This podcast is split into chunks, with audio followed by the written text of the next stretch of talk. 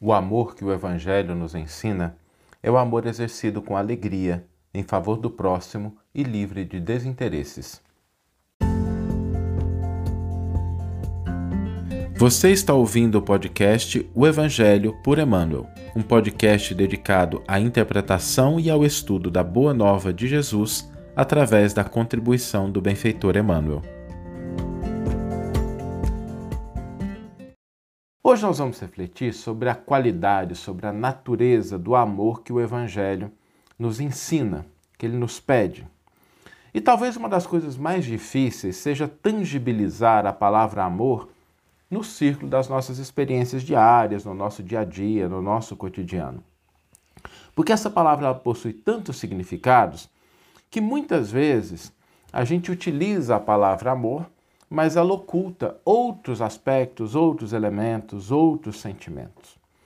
Quando nós pensamos no amor que o Evangelho nos pede, esse amor ele exige três elementos para que ele seja completo, seja realmente aquele amor que o Evangelho nos ensina, que ele nos pede.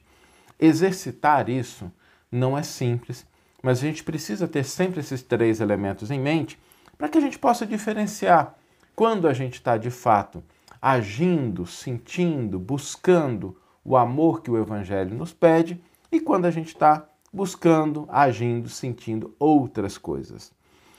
O amor que o Evangelho nos pede é um amor puro. E quando fala de pureza, são três elementos. Em primeiro lugar, o amor que o Evangelho nos ensina, ele é sempre exercido com alegria, com felicidade, com boa vontade, com disposição. Esse é o primeiro elemento.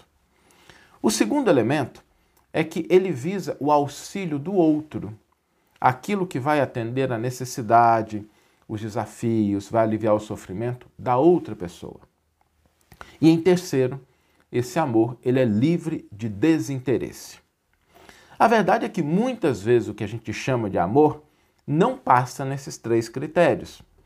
Às vezes a gente faz uma coisa pelo outro, mas a gente faz com aquele peso.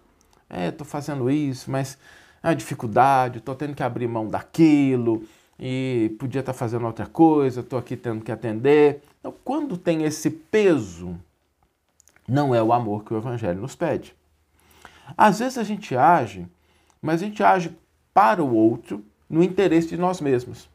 A gente traz as nossas perspectivas, as nossas vontades, as nossas concepções e a gente age em favor disso esquecendo de olhar o outro nas suas características, nas suas necessidades.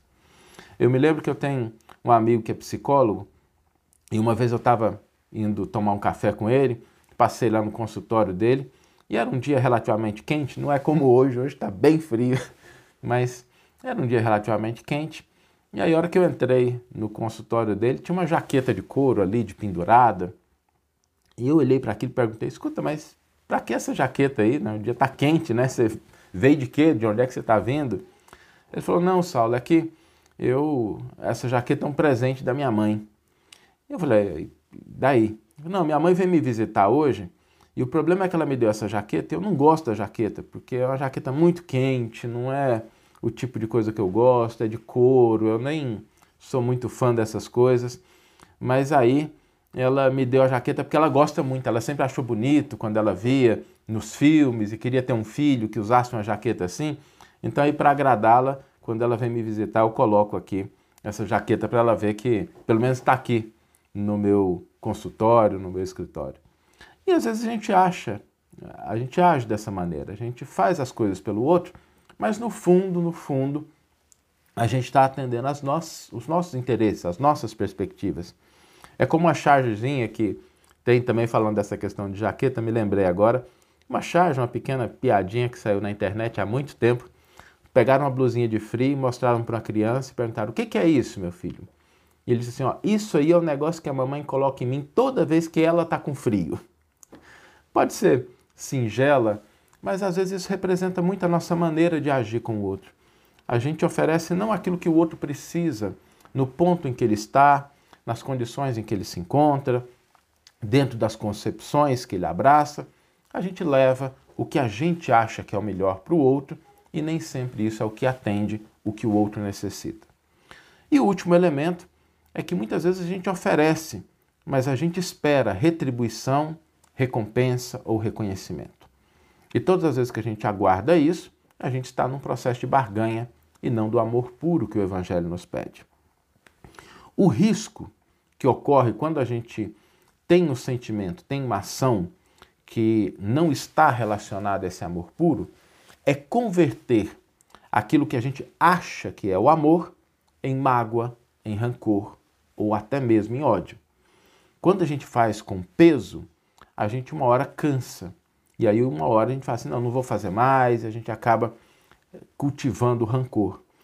Quando a gente não é atendido e a gente está fazendo alguma coisa esperando retribuição, esperando recompensa, esperando reconhecimento, às vezes a gente entra num processo de mágoa e muitas vezes de ódio. Então, esse é, é um alerta. O amor, quando ele é puro, o amor, quando é o amor que o Evangelho nos ensina, que ele nos pede, ele nunca vai se converter nesses elementos de mágoa, de rancor, de ódio, de cobrança, de críticas, porque ele é realizado com alegria, visando o auxílio do outro e desinteressadamente. Não é algo simples, mas é importante exercitar, porque é esse o amor que liberta, esse é o amor que salva, esse é o amor que faz com que nós nos engrandeçamos, que a gente se desenvolva, que a gente caminhe na direção da redenção. E por isso, quando a gente estiver no exercício do amor, pensemos nesses três aspectos. Estou fazendo com alegria, estou preocupado mais com o que o outro precisa do que com as minhas concepções e não tenho interesse, retorno que eu espero dessa ação. Quando a gente faz com que o nosso sentimento passe por esses três crivos, nós estamos exercitando o amor puro. Quando não passar, paremos um pouquinho, avaliemos, vejamos se tem uma outra possibilidade de ação, para que a gente não se engane em relação ao que a gente está fazendo. A gente pode até mudar o nome. Olha, não é amor aqui eu tô, vou fazer uma negociação, estou fazendo isso, mas espero isso de você, nada de errado com isso, mas para que a gente não caia nesse risco de converter aquilo que a gente chama de amor em um canal para frustrações, para dificuldades mais tarde. Porque o amor puro, ele nos traz sempre a alegria, a possibilidade de servir e o crescimento espiritual. Vamos ler agora a íntegra do versículo e do comentário que inspiraram a nossa reflexão de hoje.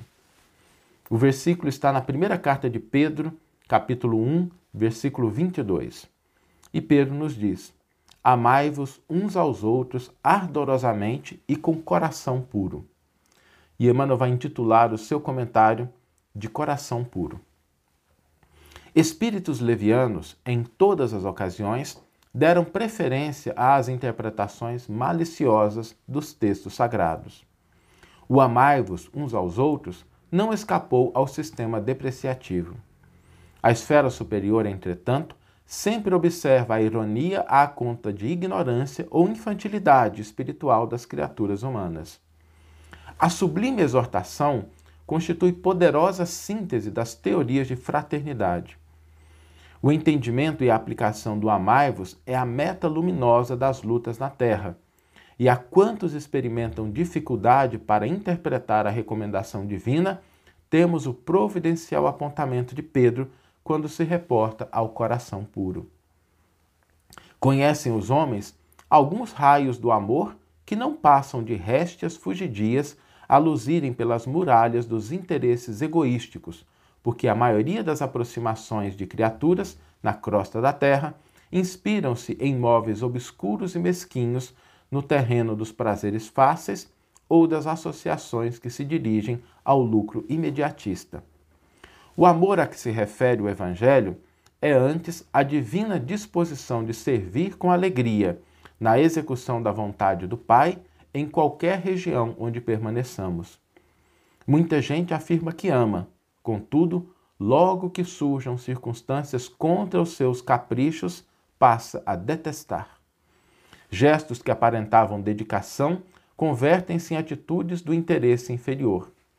Relativamente ao assunto, porém, o apóstolo fornece a nota dominante da lição.